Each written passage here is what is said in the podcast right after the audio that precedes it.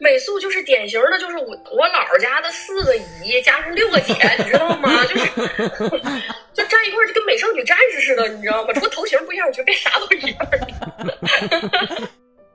他整个的那种神态啊，什么，就是他整个他演的所有的细节，就是让你非常笃定，这个人这辈子去的最远的地方就是沈阳市。大家那会儿还老拿他跟狂飙比嘛，嗯，然后大家说哇，这个跟狂飙一样好。我说这咋比啊？就是我我个人判断是狂飙跟这个完全比不了，你知道吧？狂飙那个就是一个就爽剧出来的那种感觉啊，就是这个卖鱼的变大哥了，然后就是啊怎么潇洒，然后怎么义气什么的，就你就是本质上它跟古惑仔有多大区别，这不好说，你知道吗？东北这纯文学呀，我们这是，嗯，多文学呀！就例如就是典型的一种特别特别有生命力的女的。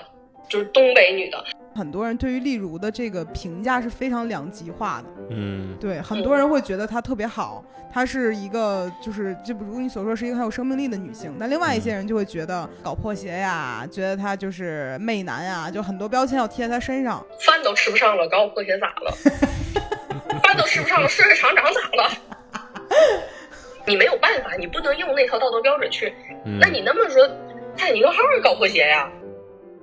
为什么傅卫军这么有性魅力？呃，说话少，手狠，痴情。嗯，然后他们就说：“你说傅卫军要是一天小嘴巴巴的，那多烦呀！” 追后边姐，我把他给揍了。姐，别给我弄死了啊！姐，我挨个给他们扔了。姐，姐，你把我女朋友给弄了呀！男人最好的医美就是闭嘴。Hello，欢迎来到百分之十 Radio，我是胡心树，我是帕洛马尔。这一期我们远程请来了一位远在东北的朋友，他曾经也是一位非常有名的微博大 V，东北朋克朱提提女士。大家好，我是朱提提。就是感觉好久好久没自称朱提提了啊！啊，那你现在自称什么呢？我我现在有一个小马甲，哎，你。你你可能不知道哈，我关注了你了，你不知道，一会儿我私下发给你。我知道，咱俩是互粉的，但是我我不太不太习惯叫你李小呼噜，我觉得这个名字很奇怪。哦，对，我瞎起的，我过两天可能我最近想改姓，想姓王了，对。哦，感情这事儿就是没有一个是，这一共四个字儿，一个都不是真的。这就瞎起嘛，就是。那不然猪蹄蹄又有什么？就也是瞎起的嘛，就是用下来就用下来了。哦，我也一会儿买一会儿驴的嘛。对你这个，但你姓张，所以其实感觉跟你聊到这个名字的事儿，不得不聊聊，就是当时你为什么会离开微博，然后不做微博了？突很突然，当时我就觉得，就是我想想，我哪年不玩的？就可能是一八年或者一九年，记不住了。就那个时候。整个舆论氛围就开始不那么友好了，然后就是不你不管说什么是吧，底下都有阿基米德，这个，然后主要是主要是我又不知道就怎么，比如说实现商业价值是吧？我觉得可能我要是一年也在微博上呃挣个几百不是几百千，挣几十一百万的啊，能养活自个儿，我觉得我也会耐着性子玩下去，但是我也挣不着钱，我挣不着钱光挨骂，我就觉得。挺亏的，嗯，然后我就觉得，就是有一段时间我当猪蹄蹄当的非常疲惫，就比如说，大家好像给你贴的身份就是一个什么大 V，就是我这个人可能稍微有一点迂腐啊，在这个角度上，就你看我身边的朋友，人家可能比如说没有我粉丝多，但人家是个啥作家，对吧？他是骂的人家什么什么什么？是不是骂着我了？没有故意在骂你，但可能不小心误伤到你了，对吧？人家可能是个作家呀，人家可能是个什么企业的什么对管理层啊、老板呀，就是人家总会有一些，就现实生活中能创造一些价值的身份。你说微博大 V 吧？就好像你说，就这人除了骂街，还还能会干点什么呢？就想象不出来，你知道吗？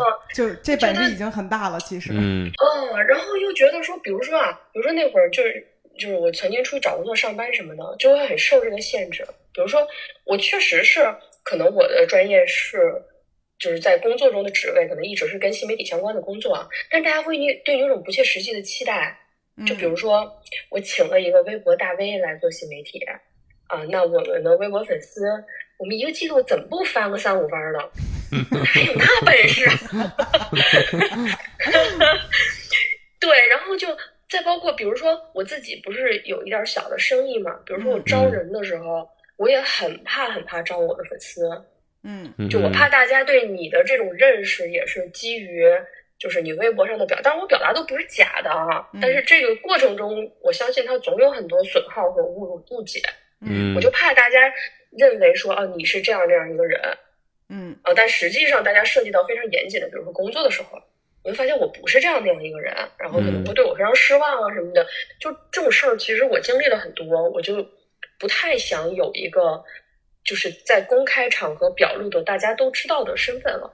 啊，我觉得会很影响我这个三次元的我这个活人的这个，包括呃自我对自我的，或者是自我在社会上的这种。也不能说叫形象吧，就是就是大家对你的认识吧，和你自己对自己的认识吧，我觉得都受影响。嗯，嗯嗯，但是其实你也是我第一个在微博上见过说，突然有一天把这号送人了，然后送给了一个朋友之后，这事儿就彻底消失了，也没有什么前因后果什么的，很突然。嗯就就够了，就觉得好腻歪啊，好没意思啊。嗯，你看，咱东北朋克这个事儿就是做的很 实。对，然后因为就是我那天发了朋友圈，说我特别想聊聊《漫长的季节》，因为最近就是都说东北文艺复兴嘛，然后这个嗯这部剧又特别火，然后发朋友圈问，然后提提就说想来聊聊这个，但是他还没有看，嗯然后在用了几天时间把这剧刷完来着，三天还是四天？对，三四天吧，就是本来在出差，然后在飞机上看，在在高铁上看，看完什么感觉捧着呢？捧着电脑走哪儿看哪儿。什么感觉呢？我记得第一时候你就骂了一句，不是这个这个中间好像有误会，因为这个主要是就是他们这个影视行业的分工我不理解哈，嗯因为我看的是文学策划班语，就是我我本来我自己的理解可能是说，比如说这个这个有一个之前小说的这么一个蓝本是他写的，嗯然后后来可能是被编剧们加工成了剧本，嗯嗯呃，但是这我也没有问问班宇，就是，但是我看网上大家讨论啊，说据传闻是这个名字是来源于班宇一个小说，但那个小说跟这个故事并没有啥特别多的关联，嗯就是只是这个导演没有没有找到喜欢的名字啊，就跟班宇说说我用你这名儿行不行？叫《漫长季节》行不行？就就拿去用了，然后包括那个就是那个打个响指吧，那个那个什么那个那个诗，嗯啊，呃呃，我不知道啊，我 我确定不了。就是看微博网友说说，主要这两个地方来源于班宇。我本来可能以为整个故事都是他写的，啊，但你知道，就是别人我也说不着，因为都不认识。就是就是，不管是导演，就据说是四位编剧对吧？这个导演和四位编剧，我确实不认识。那就在我来讲，就是 A B C D E F G，就这种感觉，我就认识个班宇。所以我看完了，我情绪非常激动。就是那天是那天是本来是那个呃出出去开会啊，跟一个朋友两个人坐在一个车上，坐车上我就本着电脑在那看，然后看完了我就不说话了，我就沉默了。而且还是第十一集，不是最后一集。嗯第十一集结尾那个不是彪子死了嘛？就是好多人在那个地方哭的不行嘛。嗯我就沉默了，然后我有点抹眼泪了，我不吱声了，我就把电脑合上，默默收起来了。然后下车的时候，我那朋友问我：“你怎么了？什么感想啊？”我说：“操你妈，班宇，就是本能反应。”但是现在想想，可能骂错人了。呃，也不能说完全骂错了，嗯感觉但是，啊，对对对对，他很贡献还是很大的，对。对。然后我那天误会啊，那天看见提提在发了这之后，我就控制不住的爆笑，因为在你骂之 在你骂之前的大概三五天吧，我们也骂过 类似的，但是我们不止骂了他一个人，我们平等的骂了是每一个人。对，因为感觉完全没有想到这部剧会这么好。是，而且就是从开头到开头还还次点儿，啊！对，最开始啊还觉得说这剧怎么这颜色那么不像对对东北，那么花里胡哨的这个色儿，嗯。嗯。这第一集其实我还挺还觉得挺匪夷所思的，就是大家夸成这样，但是后来看进去了，就是确实是很厉害了。对，嗯因为我看他们说第一集是在昆明拍的，就感觉这个事儿不太像在东北发生的一个景儿。他所有都在昆明拍的，对，就是第一集你没有被带进去的时候，你觉得嗯这地儿怎么那么明亮？但在我的概念里，东北好像没有那么就是特别是那个绿色，我觉得啊特别的夸张的鲜艳，就站在你的角度，你会从第一集觉得布景上很不东北吗？对，但后来不是看了一些大家讨论，说是嗯就是导演故意的嘛，就嗯说他不希望东北给大家那种一直灰头土脸那种印象嘛。嗯但是这个事儿就是事实，因为你想啊，因为他这个这这城市叫啥来着？叫桦林，桦桦桦桦林是吧？啊，对对对对，就是这个虽然是它是一个就是捏造出来的一个城市哈、嗯。但是你可以带入东北很多就是那个年代的一些小城市，嗯，然后就是比如说它有一个支柱产业，比如说某某某这什么钢铁厂啊，嗯某煤炭、某油田哈、就这种小城市，在那个故事那个背景的年代，可能就是九十年代吧，嗯。它必然是灰头土脸的。咱们不是说它穷不穷，嗯。而是说它那个空气质量不可能好。嗯。嗯你知道你们有种感觉，就是日本，就就日本，不管是一个村儿、一个县什么，它可能是很破败的，但你会觉得它那个所有的色彩都是很明艳的，嗯很很干净的。这个这个最主要的原因就是空气质量。嗯一个九十年代的重工业城市，理论上它是不会那样的。但是这嗯个如果是导演自己，他有自己的情节，他想进行一些艺术加工，那是说得通的。只不过看着确实是，我觉得是挺别扭的啊。对，嗯所以其实第一集乍一看会有一点点陌生，嗯然后后面其实就觉得就还好了，因为就看进去了。是，啊、你觉得比如说看到就是最后，也不能说看最后，我就最开始第一个让你特别有触动的点是哪儿呢？我记不住，我记性不好，因为因为因为呃，对，还有一个第一集让我觉得有点别扭的一个地方哈，就是哎呀，我就跟微博网友真是够了。比如说我说他有一些东北话是那种加工出来的东北话，哎，比如呢，我们其实那天也看你发这个微博了，嗯但我们俩听不出来。然后底下评论就有说了。放屁！秦昊就是沈阳人，他说沈阳话没问题，不是这样的。就是我我能记住一个细节啊，嗯比如说他有些话是确实是那样，比如说你跟谁俩呢？那你就很东北嘛，对吧？嗯没有问题。或者说，如果我是一个东北编剧，我写台词的话，我会有意识的把这些很东北的东西写写进台词里，嗯然后演员就可以这样表达。但比如说第一集，我记得有一个细节，我当时就有点出戏，就是呃，秦昊说，就这一会儿功夫，哎，你知道吧？就是这个这个东北话是有东北话对应的表达的，虽然说各地可能稍微有点区别哈。嗯我们说的是就这么会儿，就这会儿功夫，啊，嗯是，你知你你知道吧？但是如果因为编剧他写他写不出这个口音来，如果说他写的是就这么一会儿功夫。然后，如果说秦昊当时，我觉得他第一集可能还没有特别进入状态，也许嗯，他就直接就是把那个文本这样表达出来的话，你想那么土的一个东北人，他在这个地方是不会可能就是就我我印象中啊是不太可能出现这样一种一句完整的普通话的，啊，嗯所以就有一些这样的细节，就是说台词上他没有办法给你东北话的东西，嗯。秦昊就说出了非常明显的普通话的感觉，嗯，所以那会儿就有一些。反正第一集有一些这种小的点让我觉得有点出戏，但我觉得后面状态都很好。哦，所以后面其实没有听到太多类似于这样跳戏的口语的部分。对我感觉上是没有。哦，其实我都完全就起码都符合人设吧，啊，就是嗯他这种很土的人，他说的就是那个对的。那你像你像大学生，他就是有大学生的说话的方式，就就没问题了嘛，这就，嗯嗯，对，明白。其实第一集的时候，我完全没有听出来这些问题，嗯感受不到。对，我只能听出来，就是他们每个演员，他们东北口音来自的地方不一样，但是听不出来这东西可能不来自于东北。但其实我分不出来，就是东三省或者各个区有多大区别。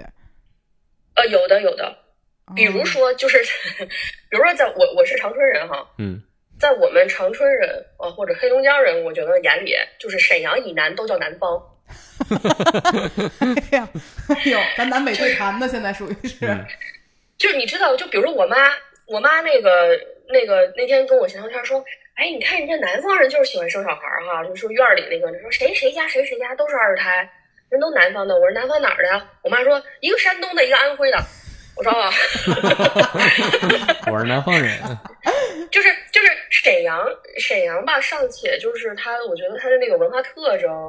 呃，风俗习惯，呃，口音是其实区别是很大的。那个、嗯呃，黑龙江和呃不是黑龙江，不能说黑龙江和吉林，应该说是哈尔滨跟长春，因为嗯各地还是有点差异。哈尔滨跟长春的口音是很接近的，嗯嗯、沈阳就是会明显稍微更再土一点儿，嗯，嗯然后在沈阳再往南就麻烦了，因为它就有一些，比如说这个，比如说我现在在大连，大连这个地方叫应该叫什么胶东半岛，啊嗯，它其实很多东西就跟山东很接近了，嗯。它的饮食、它的口音什么的就往山东那边靠了。还比如说大家也听过那个什么锦州话，什么尾音上挑那种段子，嗯。嗯。那这些就在我们起码长春人眼里，就离那个我们印象中那个东北的氛围就有一点距离了啊。嗯，所以你觉得这部剧里谁东北话说的是最标准的呢？美素啊，啊，就是他妈妈就美素，美素就是典型的，就是我，就是我，我，我，我，我姥儿家的四个姨加上六个姐，你知道吗？就是 就站一块儿就跟美少女战士似的，你知道吗？除了头型不一样，我觉得别啥都一样。对，因为后来他们说美素老师原本不是演美剧的嘛，嗯他的英语、他的普通话，还有他的粤语粤语和他的东北话都不一样，就是每一嗯个都很当地，然后觉得语言天赋非常牛逼。嗯啊、我完全没有听出来说他还有这种经历，因为他东北话太牛逼了，就特别像一个大姨就直接过来演了一样。对，而且不是话，我觉得他整个的那种神态啊，什么，就是他嗯整个他演的所有的细节，就是让你非常笃定，这个人这辈子去的最远的地方就是沈阳市，对就这种感觉，你知道吗？对，对，而且我觉得他好多表演时的细节特别的，就是符合他的状态。嗯，嗯，就是一个老公在厂里干着点小活儿，然后他在那儿很爱他的一个状态。嗯，嗯就会有一点崇拜自己老公，又特别爱溺爱自己孩子的这样的一个妈妈的形象。是，嗯，对。嗯，你觉得就是大家为什么会喜欢这部剧呢？因为我看还有很多就是豆瓣上的人会问说，南方人是否能看得下去这部剧？南方人指的是真的南方人，不是沈阳以南的人啊。就很多人会觉得说，就是是不是真的能看懂？但后来很多人会说喜欢，甚至看了很多遍。比如你站在东北人的视角，你觉得大家为什么会喜欢这部剧呢？就是本来那个东北文化、嗯东北话这个东西，就是在全国就挺通用的。嗯就你会发现，我们这种典型的东北人，比如说我们到了南方去加入一个项目，然后整个团队十几个人，全是什么浙江的、什么重庆的，啥乱七八糟的。一个礼拜以后，没有人不会说东北话。哇，我我记得，我记得我去我去杭州工作，我们那个项目就是就只有我跟古大白话，还有一个叫范瑶的一位老师，我们三个那个东北人，剩下十几个全都是人家什么浙江的，就是呃这儿那儿的。然后我们那个有一个设计师，人家是搞建筑设计的，嗯很高端的啊，很洋气的，而是是是那个四川人，然后也是那种就就就是跟帕老师似的那种扎个辫儿，你知道吗？特艺术那种，然后平时可斯文了，脾气特别特别温柔，怎么蹂躏都行。基本上每次反正我们凑一块儿不到一个礼拜吧，他说话就开始这样，就你给提需求，你说你说那个谁君君呐，你给画一个点君君。啥鸡巴玩意儿？咋画呀？就他本来就特别拐人，你看，就全国人民都就都会说那个什么赵本山的什么的那些段子呀，啊，包括什么就是以前什么马特宇宙、嗯相爱宇宙什么乱七八糟，就是本来就是一个好理解，就是全国人民很很难有听不懂的。嗯嗯，然后他又带着点儿那个，又又好学，又带着那种土劲儿，然后就包括就东北人这个群体也，因为你发现就是东北它是一个大平原，嗯。嗯。就是我有个朋友讲说东北是什么三省四盟二市两市一岛，嗯，就是广义上的那个东北文化圈儿，就是三省就不说了，嗯四盟是我记不住了，就是说那个就是呃内蒙古，内蒙古有一些跟东北接壤的地方，虽然它的行政区划是内蒙。嗯就是有四个蒙，但是呢，它从任何从文化上、语言上啥的，它其实完全就是东北嗯啊。二市是河北有两个市，也让我们收编了，好像一 好像一个是秦皇岛，好像还另一个是张家口。嗯完了，那个一岛就不说了，那海南嘛，这我们的殖民地嘛，就是就是你你你本来吧，这个东北这个范围就广，人就多，然后呢，文化就是又强势入侵入侵性特别强，就是你很难，比如说你在你在你在其他地方哈，比如说你很难说一个人你顶着天儿你说他是河北的，对吧？嗯他还是山东的，他怎么可能有把几个省捏在一块儿这个概念呢？你上南方更琐碎了，人家广东、福建俩省分好几块儿，什么客家的、潮汕的、闽南的，嗯就人家都这么分，只有我们，只有我们叫东北。确实，嗯嗯，很少有人说我是哪个省哪个市的人，只会说我是一个东北人。嗯所以你就感觉就是摇哪儿都是东北人，摇哪儿都是东北话，嗯摇哪儿都是东北饭馆儿，就这个事儿没办法，我们基数大。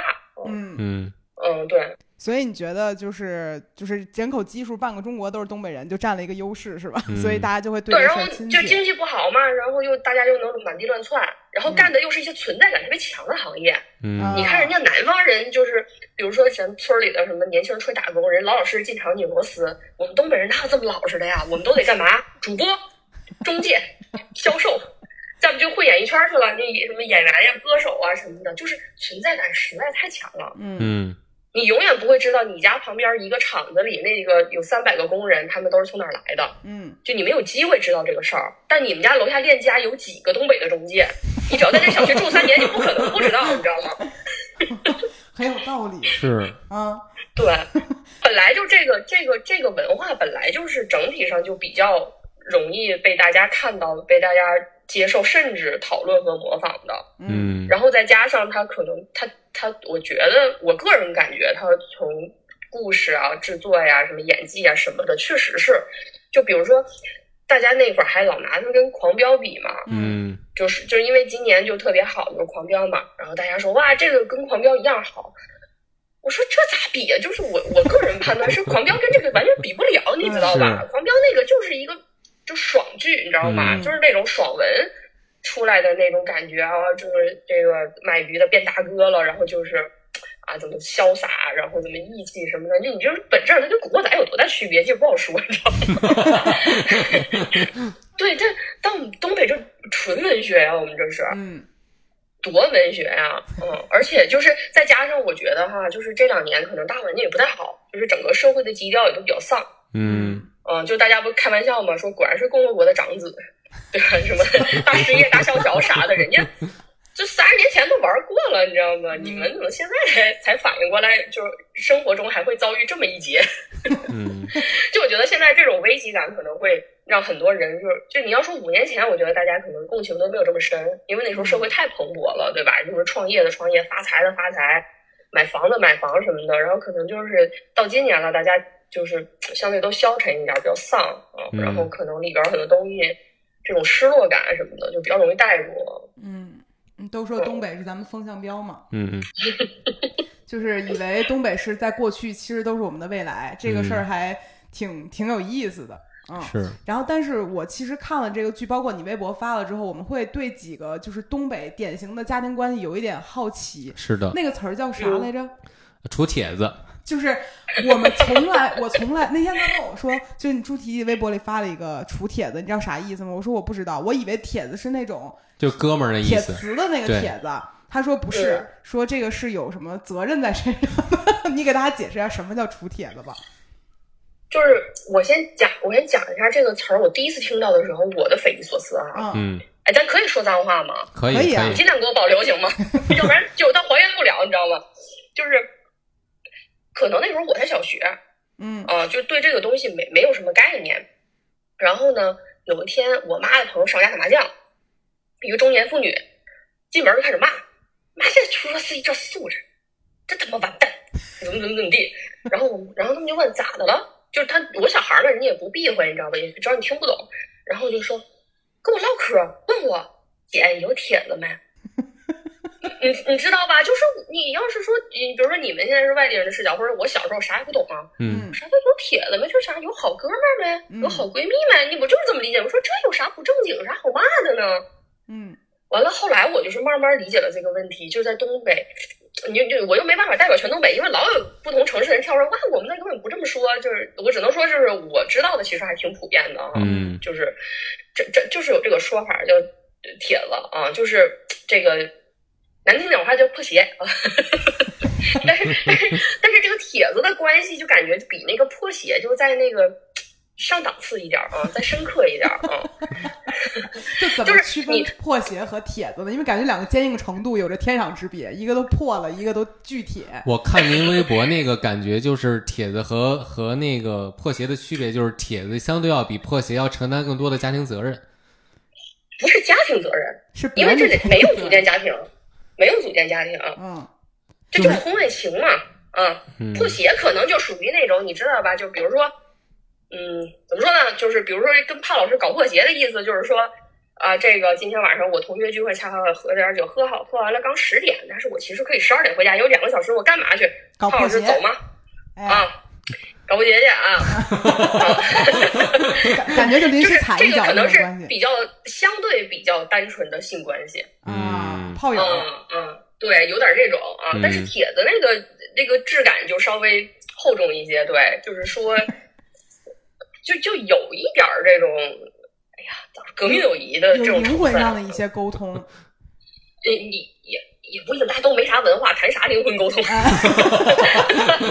就是除就是比除了炮友关系再多一些沟通的这种，对，就就是基本上它的这个含义的深刻一点的地方在，就是你要有情有义，有情有义要要要讲究，啊，嗯，就是说咱不是说睡睡就拉倒了。嗯啊，咱这责任感也不仅在于说开房钱我掏，我会带套。我不知道我说这些你能不能播，你知道吧？能能播能播都能播。但是 但是那天你跟我解释的说什么？比如说比如说我跟别的男的处帖子，你要是病了，那个男的还得来照顾，给我掏钱，是这个意思吗？啊，不是不是不是这个东西，我后来发现评论里大家就有很多误解，因为大家把那个就是可能是个南方说法啊，因为我以前我也没听说过叫拉帮套，把这个概念带进来了。啥拉帮套是？拉帮套就意思是说，就比如说你俩是夫妻俩哈，嗯嗯比如说潘老师今天攀岩，然后摔成高位截瘫了，嗯然后你一个人操持着就就这一家猫狗很辛苦哈，嗯然后这个这个这个主要是基于生活上的现实需求嗯啊，哦然后你可能就是外边儿再再找了这么一个男的啊，嗯然后但是这但是法律上名义上的夫妻关系仍然是你们俩，但这个男的呢，其实主要承担起这个家里的丈夫的职责。哎，这事儿你听听，其实还不错。你说，你说这整个事儿里吃亏的是谁呢？没有人，你发现了吗？严管，不是，但你细琢磨这事儿没有什么问题。嗯不是，但不，我们不是主张，不是主张那个，不是，但就但但这个故事，但是这故事的核心不是这个，这故事的核心不是说你的家庭遇到了困难了，嗯，然后你需要多一个男性来承担丈夫的职责。这个事儿就是我我讲的东北的那种是说，既然咱俩出了帖子，嗯既然咱俩有这个感情在，嗯嗯，那你你包括你的家庭遇到了这种困难，我就不能袖手旁观。哦，太有情有义了，太有义气了，哎，咱咱东北的确实处的是跟别的嗯地儿不一样，但有没有这个层次是是逐渐从比如破鞋升级为帖子的，还是这最开始他就是奔着帖子去的呢？这玩意儿也没啥标准套路啊，得先处着，嗯。对，得先处着啊，看处到哪个份儿上。但是这个事儿不就是西方定义中的开放性关系的东北版吗？没有，他是有婚姻在的，那不就是开放性婚姻的东北版吗？就是我们就但，是但是但是不能真的公开，就是你你哦你不可能真的让你老公知道说有一个帖子，它仍然是一个地下关系，它只是这种关系的哦责任感和紧密度要比一般的这个所谓的婚外情要更高一些那种感觉。就哦我我对但是其实我觉得本质上也不是因为有一种关系被定义为帖子，而是就是就是东北的他那个人文环境和人的性格，它会促成这么一种关系。所以这个事儿在东北嗯的社会体系里是一个约定俗成的概念，是吗？对，它只是被命名为出帖子。啊，明白。嗯，因为你想啊，你想，比如说东北本来就是一个，就是就是一个比较，我们讲就是比较大大锅大锅饭的这种早年的那种社会结构，因为国企多嘛，就嗯就都你想，就是爸妈什么的全都是一个厂子或者一个单位的，嗯，然后也没有基本没有体制外的工作，就所有人都隶属于某厂或者某单位，嗯。啊，就某国有企业、某某某事业单位、某某什么公务员系统的单位什么的。然后你你从一小就是住的就是家属院儿，嗯。嗯。左邻右舍全是你爸妈同事，嗯。然后你从一小你身边的小伙伴儿，然后全都是你爸你妈同家孩子，然后你们全都读这个家属幼儿园、嗯。家属小学、家属中学，就是他那个小家庭的概念会比较弱。嗯就是可能南方小家庭的概念会比较强，比如说什么宗族观念啊，我们是不是一个村儿的一个姓儿的啊？这个嗯血缘关系是近是远。东北因为城市化特别早嘛，然后又是这种又是又是这种社会氛围，这种工作结构，所以说就是它这个社会结构更多的是，嗯，不依赖于血缘关系建立的。嗯本来就是，比如说我小的时候，小时候我爸妈特别忙，我就天天是去我们邻居家吃饭的。我不知道嗯南方会不会这样哈。嗯，这就是我去邻居家吃饭写作业，然后我妈下了晚自习可能十点了，把我领回家睡觉。嗯，感觉好像没有东北这么紧密。因为我是小时候在矿区长过一段时间嘛，所以其实我遇到过这种情况。嗯啊，它确实是这样的。嗯对，然后再加上再加上本来吧，它就是这样一个社会结构，再加上你要是那种大海港的时代一来临，它会造成两个问题，第一个就是大家都活得不好，那就得抱团儿。就是就是就是这种互相帮衬的需求特别强，然后但是其实又没有什么商业。你看人家南方可能是靠商业建构的，嗯我们做生意对吧？我们签合同什么，这不是，大家就是就是互相帮忙。嗯啊，就是你你拉扯我一把，我拉扯你一把，然后再加上那个，你知道那个大海港的时代一来吧，就是大家所有人的精神状态也都会确实倾向于比较丧气，就是说我们看的那个电视剧里的那种调调。嗯那你说就是会有一种漠视感，你懂吧？嗯就是你妈日子都不过了，搞个破鞋能咋的？就是 多大个事儿？嗯，啊，我没有提 搞就搞了呗但是就觉得那个时代这样事儿好像很多。是对，对，然后就所以说道德观念上吧，普遍就是社会舆论上对这种事儿的宽容度也还相对高一点儿。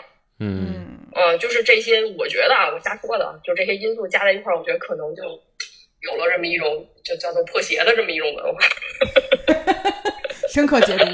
是，对，但是所以所以在你眼中，就是当时那个东北的下岗潮是什么样子的？我还行，因为我们家在长春市，嗯就是就是它那种越小的城市，像我说的，依赖于一个产业，尤其是那种资源性产业，煤炭、什么石油什么，呃，这这这种，就就特别容易。像你看这个，就那个那个那个化钢不就是吗？嗯这个厂子黄了，这个城市就黄了。嗯嗯嗯，但是我在长春就不会会有这样的感觉，因为省会城市嘛，都都不是这样的。长春怎么说呢？要是一汽黄了，长春可能黄，但是好在一汽它就没有黄。哎，不好黄这个倒也。对，所以说就呃，但小的时候也听说过很多故事，但是它就不恰好在我的身边儿。但是我呃老家，我老家在四平市，嗯，就是四平青年啊、那个嗯浩哥呃那个地方哎，我家虽然是辛爽好像就是四平人。啊，对对对，据说是的，嗯。嗯你比如四平市，就看我那些姨呀、我那些姨，因为我姨们年纪都会比较大，比我妈大十几二十岁都很正常，嗯。所以姨家的姐对我来说也是就是长辈的那个年纪了嘛，嗯上一辈儿的年纪了嘛，都是什么拖拉机厂下岗，什么什么厂下岗，什么什么厂下岗。但是因为他们下岗的时候，就是我也比较小，而且平时来往也不多，嗯所以印象不太深，但是会有一种感觉，比如说，比如说我们家在长春会是，呃，从只有我们外地来的嘛，一开始都没有房子嘛，然后从住在我爸单位，呃，到租得起一个小房，到买得起一个小小破房，到买得起一个好一点的房，就是你的生活是有机会往上走的，是有变化的。但是那个四平那个城市给我的概念就是永远停留在了那个年代，嗯嗯，就是，呃对，你想拖拉机厂没了，但是从我认识我的可能什么姨开始，他就住在拖拉机厂的宿舍，嗯最后他死还死在拖拉机厂的宿舍。嗯嗯嗯，二十年过去了，他就住在那儿，他没有变过。嗯嗯，就是这种感觉。然后比如说，比如说我我舅舅，我舅舅也是个下岗职工。然后呢，我舅舅是在九几年的时候被确诊了，呃，据说是某种活不过三个月的肺癌。大夫说的是，意思就是你们家也挺困难，就别浪费钱治了，啊，回家嗯养着吃点什么好的得了。然后他们家就是条件就是比较困难那种，然后就就做不起正规的治疗了。我舅妈当时干什么呢？给他榨汁儿，榨胡萝卜汁儿、芦荟汁儿，就觉得这也是一种，反正算食疗吧，或者说心理安慰吧。嗯，榨汁儿的店都是从楼道里偷的，因为榨汁机那个功率挺高的啊。嗯他他为了省钱，他从楼道里私接电线偷电，去用那个榨汁机榨这个东西。然后，但是我舅舅命挺好的啊，就是确诊以后还活了十几年才过世的。嗯嗯，但是就是呃，我自己身边可能没有什么特别的感受，但是比如说像四平这个城市给我的感受就是，它没有了，它消失了，你都听不见有人提它了。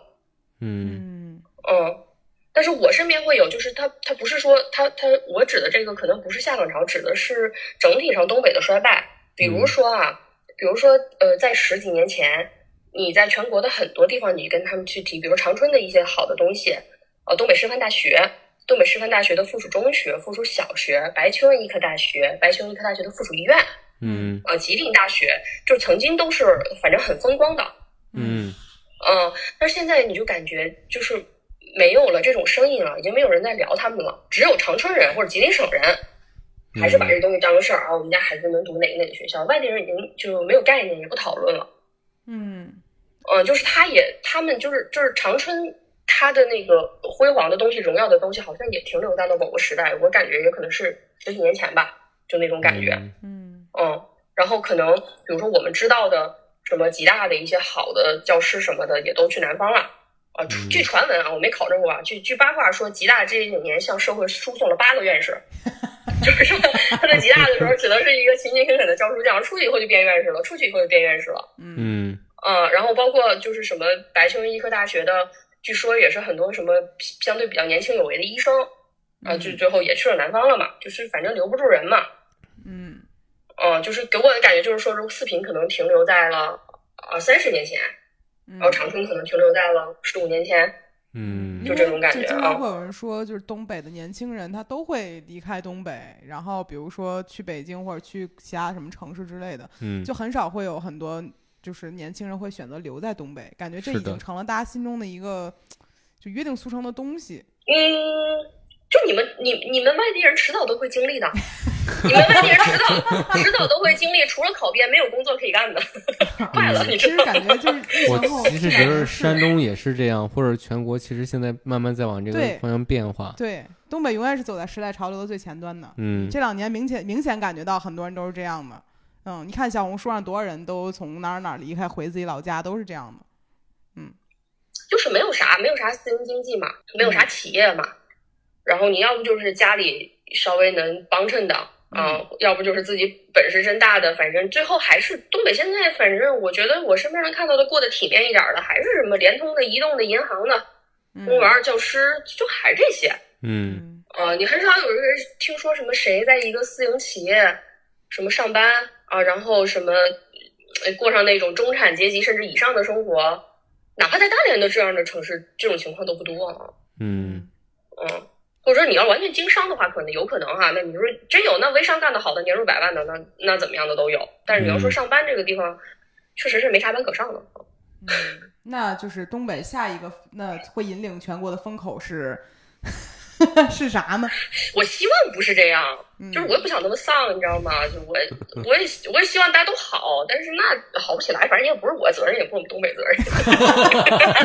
哎，那咱聊点开心的啊，嗯咱聊点开心，咱聊回这个剧啊。就是我感觉嗯最近这个剧就是讨论度很多嘛，然后我嗯想知道提提最喜欢哪个演员呢？例如啊，不是不是不是演员，是角色啊啊，对，就是算算角色吧，嗯角色演员都可以，都可以说说看。就例如就是典型的一种特别特别有生命力的女的，就是东北女的。就是嗯。我不是本来想推荐一个朋友说我们一块儿来聊嘛，嗯。然后那朋友不是因为有事情来不了嘛，就是那个朋友他我们在认识这么多年无数次的聊天中，因为那时候还没有例如这个角色嘛，嗯十几年无数次的聊天中，他只要一提起这款女的，他就流露出一种崇拜的情绪。对，他是就是那个朋友，就是很懂得欣赏这一类女性的，你知道，包括我也是，我也就是非非常欣赏，就是生命力非常非常强。嗯，很多人对于例如的这个评价是非常两极化的。嗯对，很多人会觉得她特别好，她是一个就是就比如你所说是一个很有生命力的女性，但另外一些人就会觉得，呃，觉得她搞破鞋呀，觉得她就是媚男呀，就很多标签要贴在她身上。对，饭都吃不上了，搞我破鞋咋了？饭都吃不上了，睡睡厂长咋了？我是觉得在站在那个站在这个角色本身上，我觉得他很很可爱对，啊、嗯，就是你你没有办法，你不能用那套道德标准去。嗯那你能不能说泰尼克号也搞破鞋呀？是 对不对？你没有办法用这种体系去评价他，对不对？那你能怎么说，我第一次见到“破鞋”这个词儿还是王小波的小说呢，说那个是陈清扬嘛，对吧？你你就没有办法从从那个就是说咱们社会的这种道德上来来来来来批判来约束他。我觉得嗯她她不是他也不是可以这样被评价的女性。是的，嗯，对，他重点是，我觉得他重点是，你那你相比说，我我知道有些人是活的，起码在道德上是无瑕疵的，嗯嗯啊，或者比如说，呃，那个那个那个那个那个范伟他老婆美素，啊，美素，美素肯定是在道德上是无瑕疵的，嗯嗯但是他坑的是他自个儿，嗯嗯，对吧？你你你对得起全世界，你光坑你自个儿，你说你活一辈子干嘛呢？我就记得他买药的那个场景还挺挺符合这样的一个对比的，是嗯对，你看，你看，例如啊，例如虽然说他他这个在外边搞破鞋，而且他明显他这个他姐是知道的嘛，就是瞧不起嘛。之前嗯不是评价说什么，是就是 legacy 是说骚浪贱嘛，不是什么乱七八糟的吧？嗯但是最后他拿到那个药，不还是因为这个例如，而且例如也知道他姐这么评价他，嗯但例如不在乎，你说去呗，我就是骚，咋地吧？嗯，但是我但是你看我，而且我的骚能给你提供价值的时候，我一点都不吝啬，对吧？我靠，不管是大家都知道我是厂长的蜜，还是说靠我就是哎媚眼一笑，总之我把事儿给你办了。嗯你现在要不要生活？你心脏要不要跳？你要不要吃这个药？那你有其他的，你你从你从在在那个社会环境里哈，都已经那么混乱了，就整个社会当时是是他那个背景是几乎在土崩瓦解了。嗯在这种情况下，你你还讲究啥呀？你管我是不是用大腿给你换的呢？嗯，是对不对？那不就是活下去的问题吗？在整部剧里面，例如哪一个部分上你觉得最有魅力的？记不住了，我就是细节实在是就是 看完就忘，看完就就饭吃了。我回想了一下，哦我最开始觉得这个，我想想他是最最后就彪子死的那会儿，然后他哭说了很多话，还有他的表情就就挺触动我的嗯啊，因为很多人会去讨论说，例如这辈子有没有爱过彪子，就是到底对他的感情是什么样子的。然后我觉得这事儿就挺复杂的，但最后我觉得应该算是有至少有过一段时间是真的爱过这个人，我是这样觉得。嗯对呀，不是例如这种女的，她又不是爱一个人，她能忍受二十年吗？嗯，对对吧？她要是你想，她当时更年轻、更漂亮的时候，哪怕标子接盘儿，对吧？接了也是接了，那外面想找一个更更有钱的，或者更有责任心的、更会疼人的，你就对他来说难嘛？嗯嗯对，尤其是东北，就相对哈、东北相对这方面观念就会比较开放一点儿，嗯什么离过婚啊啥啥的，就不是多大个事儿，相对来讲嗯一点儿也不难，那肯定是还是有真感情的。嗯嗯这个我觉得就没有啥可怀疑的。如果如果有人还要讨论这个问题，认为例如对彪子一直都是利用的话，我觉得那就太小看例如了啊。嗯嗯，除了例如以外呢，你有没有很喜欢的角色？嗯，罗美素吧，喜欢他妈妈的的演表演是吧？对对对，嗯，就没有人就是说傅卫军吗？我我说吧，啊、就就让我来当这个女的。嗯 我我是真的觉得她演的太是那个味儿了。对，因为我是嗯刚看完那个《宇宙探索编辑部》，然后去看的这个剧，然后我对她的印象就特别深。就最开始的时候，我们就觉得她长得特别像我们一个朋友，对，就是他在演那个《宇宙探索编辑部》里的那个纳日苏的时候，我觉得特别像，就是那种喝多了酒说胡话，然后嘴里磕磕巴巴的那个劲儿，就很像我们那个朋友。等他演了这个剧之后啊，就不像了，他有性魅力了，就不像我们那个朋友了。对，然后我就觉得我很少就最就是这一波年轻的演员里面吧，算是就不老的演员里面，我嗯没有见过哪个演那些演员男性是有性魅力的，很少，就感觉他们特别像一个展示品。所以我一嗯旦看见一个男性能够通过屏幕散发出一些哎性张力，然后就是能够刺激到我这个三十岁的女性，我觉得哎 这男的真不错。然后我就现在整个小红书上全是他，一刷都是这个人，一刷都是这个人。他小红书能刷出来这个男人的一生，就是他从十三岁开始开始第一次登台演出，到他现在怎么演那个傅卫军，还有他的他的音乐剧，我现在连手语教学都能刷出来了，就就只能是说大数据很恐怖。但是嗯老公我没有就别的意思，我就是单纯的好奇。就我现在就觉得为什么荧幕上面男性都那么没有。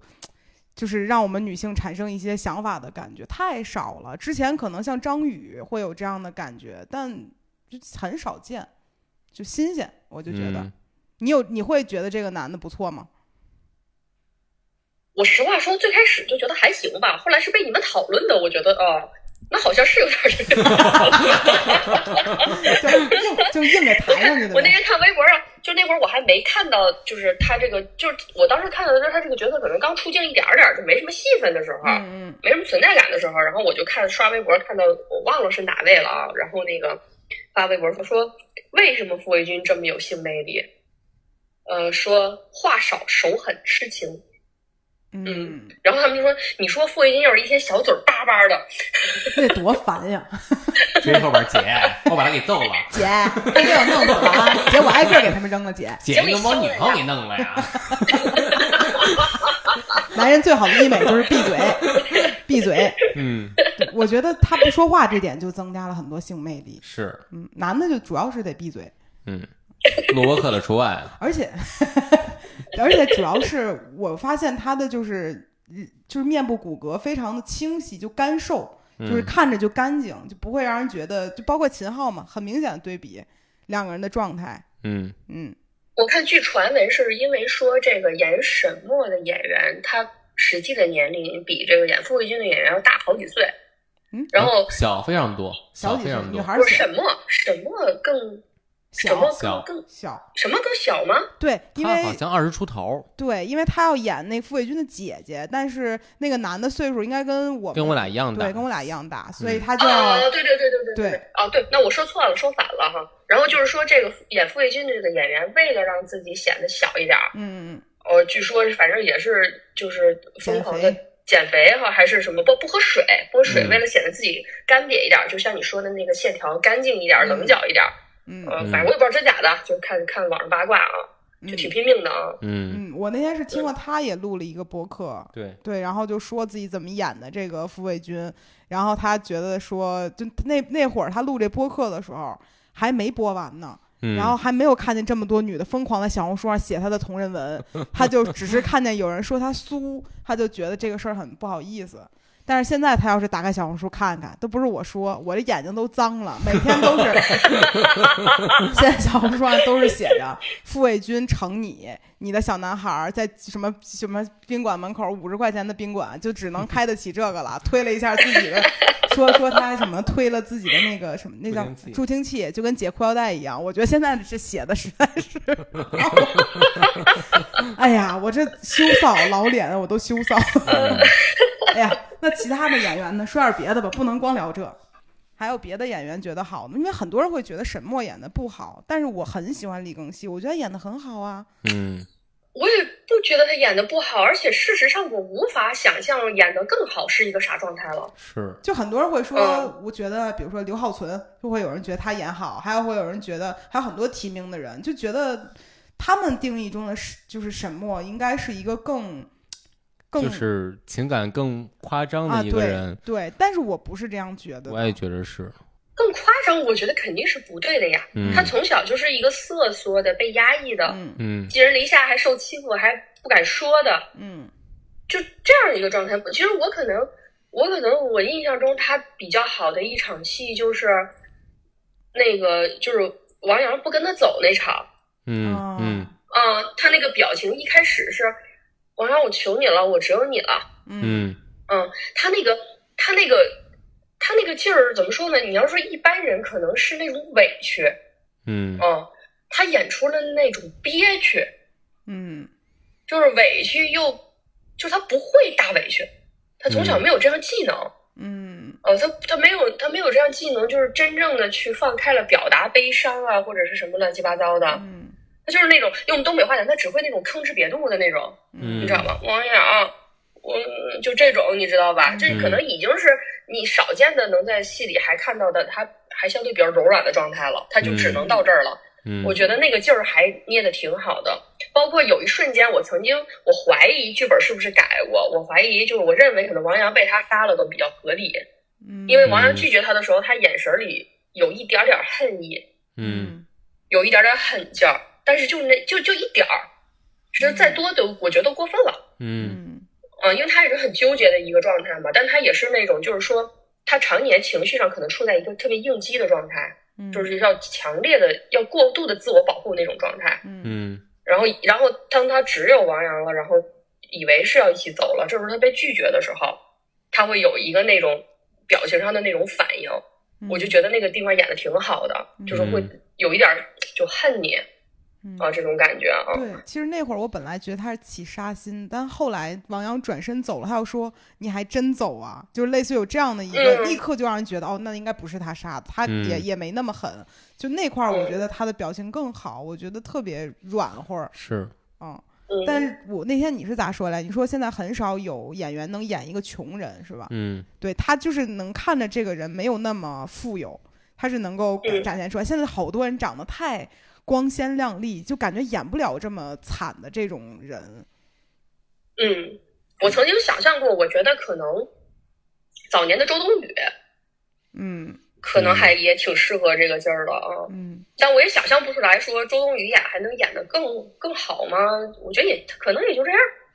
我觉得嗯挺好的，我很嗯喜欢李庚希，我而且他觉得长得很好看，他那种好看还是不落俗套那种好看是，啊，我就觉得他好看。嗯，嗯，还有谁值得聊聊呢？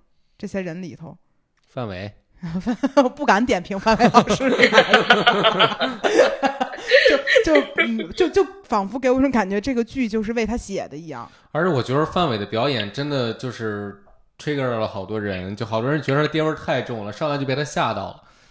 但但但我我觉得这又很真实，对呀、他就是因为太真实了，太像一个真的爹，就是特别是无论是我我感觉那东北爹，还有就是山东爹，啊，我觉得太真实了，就是 就是因为我我小时候在在煤矿待过，然后那儿的好多就是家长就是这样子的，嗯对对外面就是靠着自己的岗位，然后觉得自己稍微有点牛逼，然后对家里人就会很差，然后其实就是很重的一个控制欲，对我印象很深的就是他美素就是把早上起来买了油条，嗯哎谁买的我忘了，反正就是油条不能直接吃，得拿个盘儿给它装上。如果你懒得洗那个盘儿，就说你懒。嗯嗯，然后我就对这个就感觉就穷讲究嘛，啊，对，对，嗯，啊，因为他你想象中就是他在那样一个环境里，你就你就约等于现在你是一个北大教授。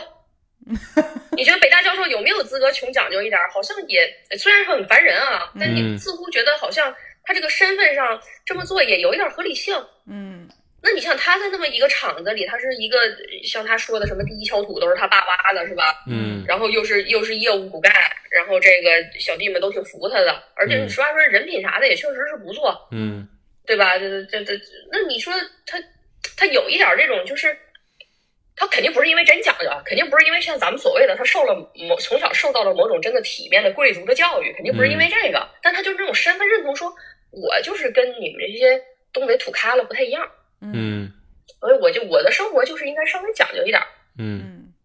好像也没有什么，好像就是是。就是在这个人设这个环境里还挺正常。对，但是他最开始一出来就是会给到我一种。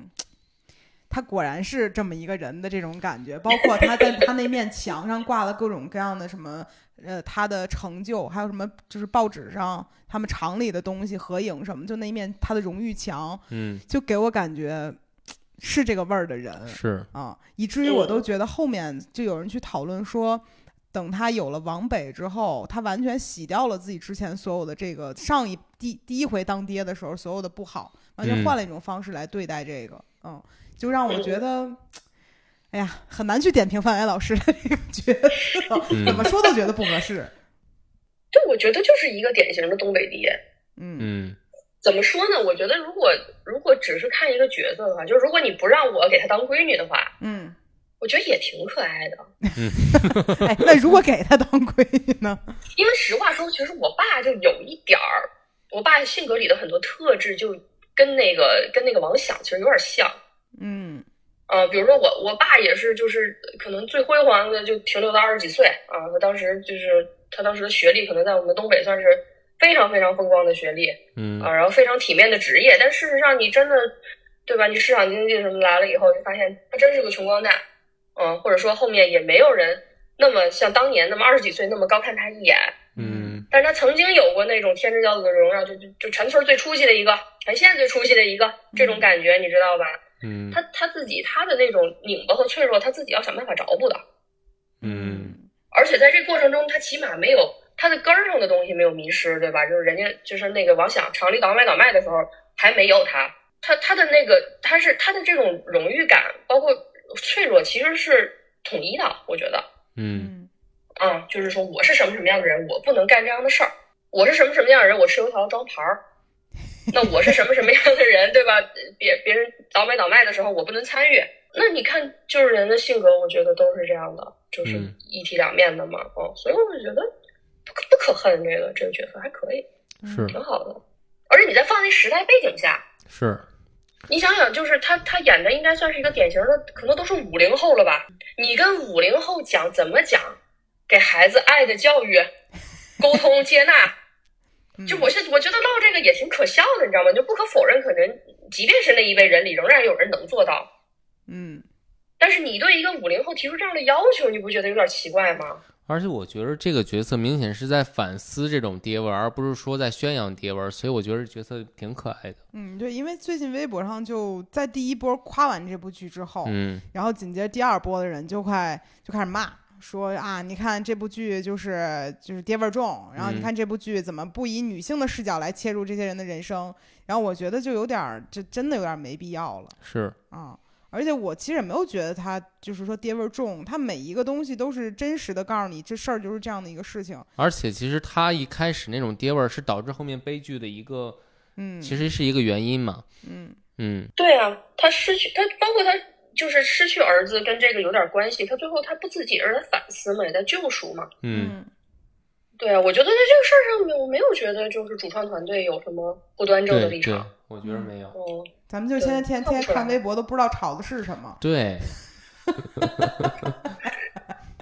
我我那天突然间看见这个，我都啊，嗯就就感觉现在是，如果如果是这样的话，有点像《黑镜》里面把所有的那些呃，就是血腥暴力全都给你打码，就不能看到这其实些东西。更像是另一种审查制度嘛，就是你你你你用自己的立场来审查所有的东西，你就是你不喜欢的东西全部要去掉，那其实就是审查嘛。嗯嗯而且那个谁，那个我我的我的艺术家朋友李宝九有一句话我还挺喜欢的，他说艺术家负责提提出问题，但嗯，不负责解决问题。是，嗯嗯，你不能要求一个作品看完了，他告诉你什么是正确的正确的人生观价值观，嗯应该怎么样当爹，对吧？就是这嗯这怎么可能呢？你那那东西那玩意儿还有人看吗？还有法儿看吗？嗯嗯它只是展现了说有这样一代人，呃，这样一种生活状态，嗯然后有有他们的荣耀，然后可能也有他们困苦的东西，有他们伤痛的东西，然后讲的很好。大家看完了各有各的反正也行，看完了也各有各的讨论嘛，包括跌不跌的也是个讨论嘛，也挺好。感觉干媒体干到这份儿上，感觉哎，随便吧聊就行聊找个话题也行，也可以。对，嗯也也可以吧。哎呀，就感觉到本来我们是想聊点儿，就是稍微再厚重一点儿、沉重一点儿的东西，那感觉聊这个东西聊不出来什么。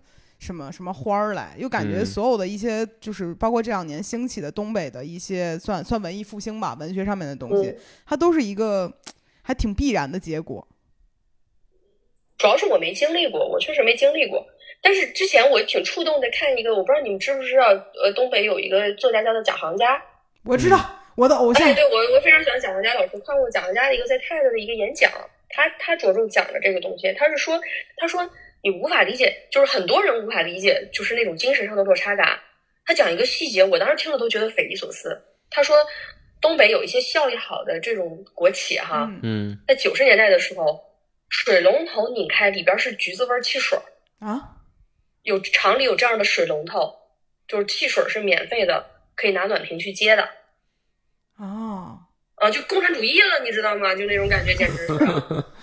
嗯对，然后你说这样，然后你你你你你，你想那个时候全国真的有那些南方的什么老少边穷的山沟沟里，吃土豆都吃不饱的呢，嗯对吧？然后你你你就不知道为什么你就生在了这样一个乌托邦，然后你也不知道为什么就成为了这个乌托邦的一部分，然后突然有一天告诉你对不起，我们解散了。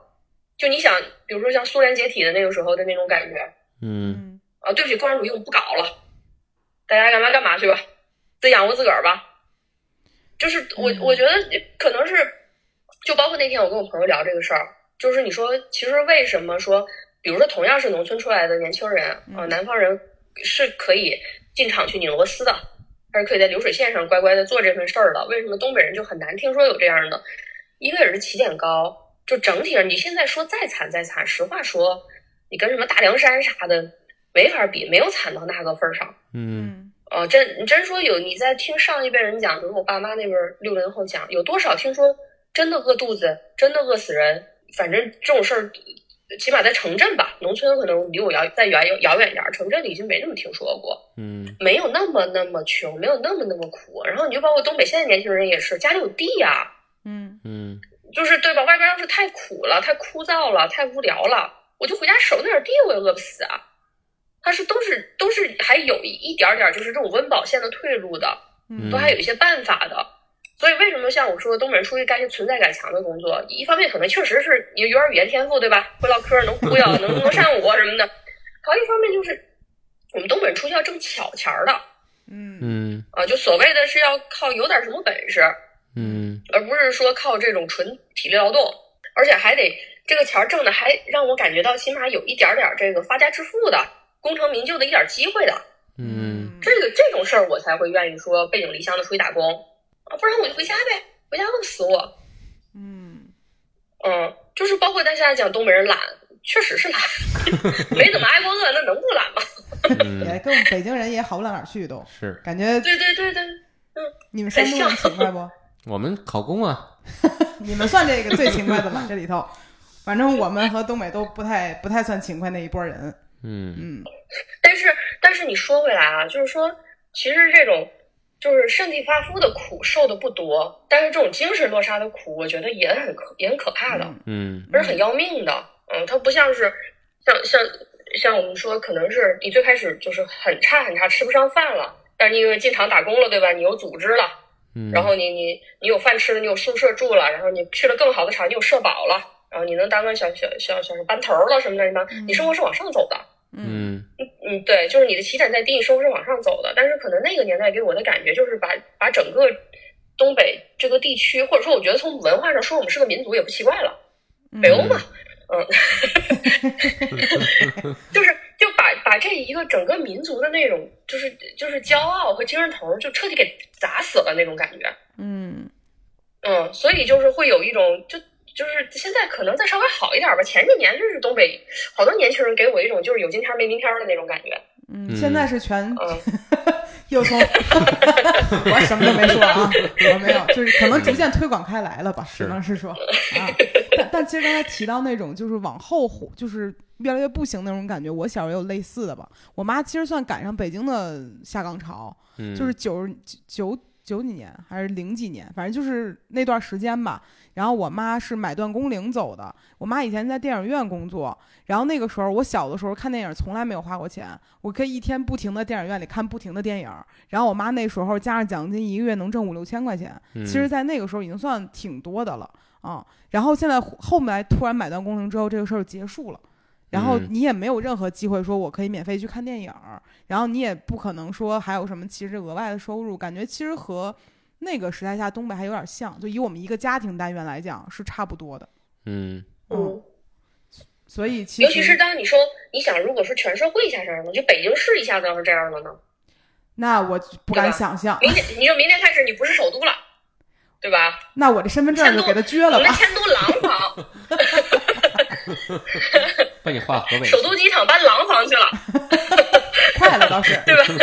现在你到大兴就给你谈廊坊的那个欢迎你这个，嗯。对，我觉得那种精神上和身份上的那种落差，就是你想以前你是多么光荣的产业工人，就不光是说待遇好，而且就是就是整个这个这个这个荣誉感嘛，对吧？嗯。那个是那个怎么怎么建设国家，然后你是第一线的什么什么，你看呃那个年代人民币上印的都是这些什么工人啊，什么什么这，然后什么就是好像就是在那个时候意识形态里也是讲这个工人阶级是最光荣的嘛，什么的这个那个的，就人上人，你就约等于现在的，你知道吗？现在大家开玩笑说挂着个那个什么字节的工牌儿，都觉得自己人上人了，啊那，你想，那不就是那种感觉吗？对吧？然后就是突然有一天你说要你去街边摆摊儿卖袜子去，嗯。啊，或者说有些有些女性那个剧剧里不也有吗？干脆就下海了，巧云，就只能从事点皮肉工作了。对，那种精神上的落差，我觉得确实是挺毁灭性的。嗯，你刚才想了一下，比如从明天开始，北京不是首都了，这样我们那些在 Tinder 上写我的身份证幺幺零幺零几的那些人可怎么活呀？这东西怎么办呀？就是一下就会让人觉得落差感很强。嗯，哎呀，这东西落到自己头上，感觉是不一样啊。就是大家可以带，就带入自己的城市，任何一个事儿，想象中都都难弄。是。从明天开始，说山东不能考编了。那和我没关系，跟我纹身啊。你得带入整个。就我有一个，我有一个北京的朋友，他就调侃嘛，他他他不是不是真的有什么这个优越感，调侃就比如说。你不管是从上海来的朋友，还是从深圳来的朋友，他跟人家他都是你们这个地方上，对吧？这这仅代表他这一位北京人啊，我们不敢说这样的话。嗯，但这种优越感其实是就是控制不住，会有在有一些时刻有的。我相信那时候可能每一个东北工人身上也会有这个。嗯嗯，没办法一下就退掉。嗯。所以你从你的角度来讲，你觉得这部剧还有没有什么不够好的地方呢？不够好的地方啊，不敢提，就想起也不是不敢提，我也我也我也没啥人可得罪的。我就是我觉得，我觉得前面前面就像我说的，可能第第一二集的状态可能还进的不够好，嗯，然后我是觉得，嗯，最后两集。虽然说我看哭了啊，但我觉得处理的还是有一点潦草。嗯嗯，比如说彪子就这么死了。其实我一直都没明白彪子怎么就就我一直以为他这条线还会有更多的作用，但没有想到他这条线就只是一个类似于时代背景的这样一个穿针引线的作用。嗯，他没有涉及到任何关于这件事儿本身当中，让我还有点意外。我以为会有一个扣是给他身上解的呢。嗯，我在我看来，现在就是感觉彪子一个是，我觉得是导演可能主创团队对对这种典型的这样一个角色，这样一个人设，因为我不是之前说，我就说东北确实有典型这么一类男的，他他也是，对他也是有情感有偏爱的，他想刻画一下，嗯，不是说价值观上承认啊，我怎么老说说有点找我这个，对，就是因为他就。每个人家里都有一个这么不争气的什么小秃子呀什么的，真有。你也不能说他多不争气，对吧？违法犯罪的事人也没干，是吧？吃喝嫖赌人也不沾，但是就是那种买个彩票啊，有有哎，东北话讲就是逼逼赖赖的，你知道吗？就是我都不知道，我不知道这个词儿换什么好形容，对，就是没没什么没什么大出息，嗯，反正也是惹不出什么大乱子，嗯，然后就是都都都有这么，就有点像，哎，你记不记得那个《我爱我家》里那个？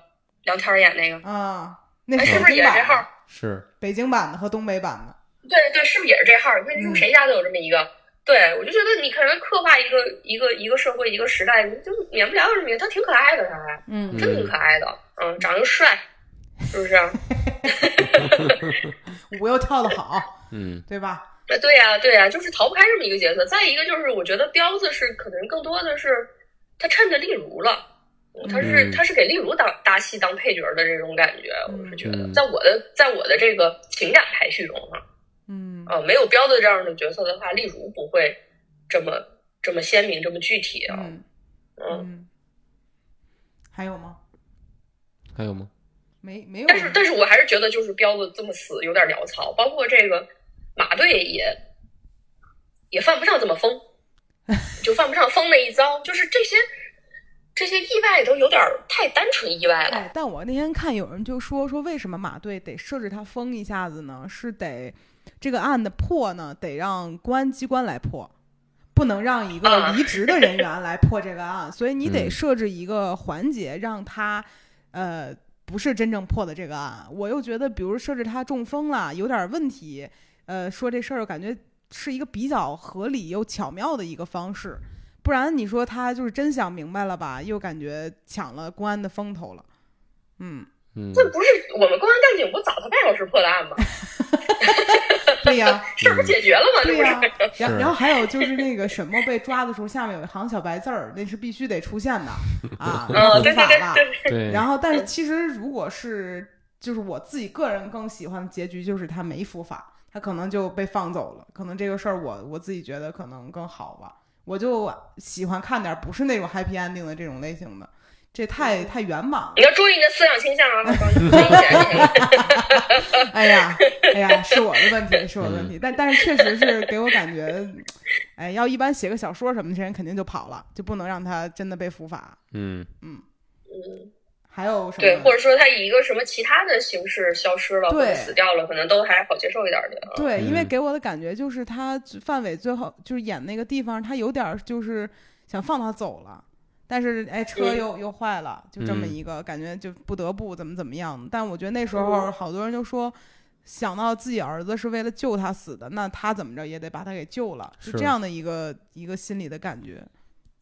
哎呀，嗯，说起来也没有什么不足的感觉，是，无非就是彪子死的有些突然。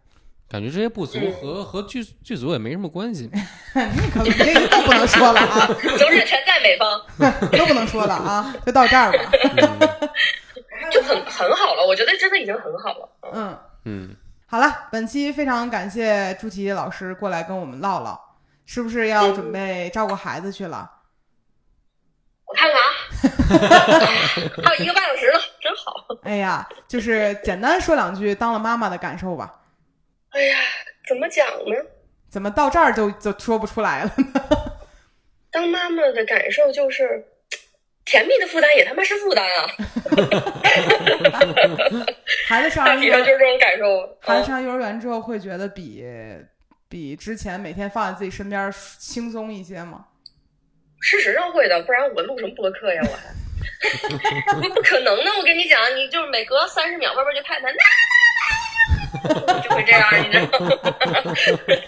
但能感受到甜蜜了，虽然说也负担，嗯啊，嗯笑容会堆在脸上。嗯哎呀，当妈是不错啊，而且感觉我认识琪琪的那个时候，她还是个少女，现在身上会有母性的光辉打到我们的头上，确实有，会变，觉得整个人都会柔和很多，嗯，会变温柔很多。这是妈妈的身份哦带给你的吗？或者退网我觉得啊，是退网带的。我觉得就是那个、那个、那个、那个，我有一个朋友跟我聊天的时候说啊，他说，就当然他岁数不小了，快四十人了。他说，我现在基本不跟没有小孩的人交朋友。我说为啥呀？他说不是全乎人儿。我说啥叫全乎人儿呢？但是就是他这个我不赞同哈。比如说我跟你们还是交朋友的，但是但是我会感觉到他他不仅是因为小孩本身，就是是因为我觉得有小孩会让你整个人会深度的投入一种家庭生活和协作中。嗯嗯嗯，比如说以前，对吧？比如说嗯两口子，对吧？我看你烦我，我玩去了，我不搭理你了，对不对？我旅游去了，我干嘛去了？然后或者说我跟我妈处不来，我跟我妈处不来，为啥要处啊？嗯我妈为啥要跟我住在一块儿啊？但是因为有了小孩儿，就是这种家庭事务有了一个巨大的核心，然后有了巨大的庞杂的事务分工，嗯就使得你被迫要去协调，要去适应这些东西，然后你被迫要去调整自己的很多东西。嗯因为咱们现在的年轻人，我觉得多数还是其实不喜欢这种东西的，包括大家不愿意结婚、不愿意生孩子嘛。嗯其实我实话说，我本来也不太喜欢，但是你被迫进入这么一个状态以后，确实是还是会成长不少的。嗯我觉得，嗯，嗯。啊，好，以上这个发言没有就是劝大家任何结婚生育的意思啊，大家不要误会，它仅代表朱琪女士跟我们分享一下她的个人感受啊。现在咱们说话还在互联网上谨慎着呢，嗯可不敢就是大放的厥词啊。好了，非常非常感谢这个这个算算昔日的网红大 V，现在也还算是一个，现在就别说了，也不合适，就这么说吧。啊，感谢朱提女士来今天做客，跟大家聊了聊天儿，挺好的。好长时间没跟你聊天了，很开心。哎呀嗯，下次回北京找你们去啊。好嘞，好嘞，那这期播客就到这里了，感谢大家收听，我们下期再见，拜拜。拜拜。拜拜。